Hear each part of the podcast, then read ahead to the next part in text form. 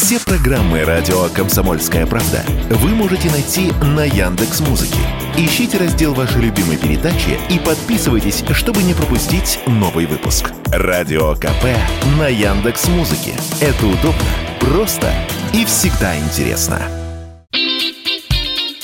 Сегодня продавать через интернет любой алкоголь в России запрещено с 2007 года. В прошлом году законодатели предложили сделать исключение для вина, и вот сейчас власти почти вплотную подобрались к реализации этой идеи. По замыслу продавать вино будут через Почту России. Соответствующие законодательные акты разработал Минфин и уже одобрила правительственная комиссия по законопроектной деятельности. Для начала решено опробовать эту схему в пилотном режиме в двух регионах – Москве и Подмосковье с 1 ноября этого года. Способствовать массовому пьянству такая норма не будет. Скорее всего, покупать вино онлайн будет довольно узкий круг потребителей, сказал Радио КП руководитель Центра исследований федерального и региональных рынков алкоголя Вадим Дробис.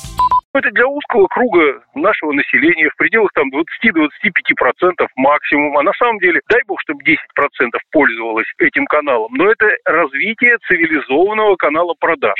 Во всем мире этот канал развивается. И мы тоже, в общем-то, ну, не можем стоять в стороне, да и не должны. Тем более, что все контрдоводы, они абсолютно не аргументированы. Ни роста потребления, ни э, дополнительного доступа молодежи этот канал не, не даст.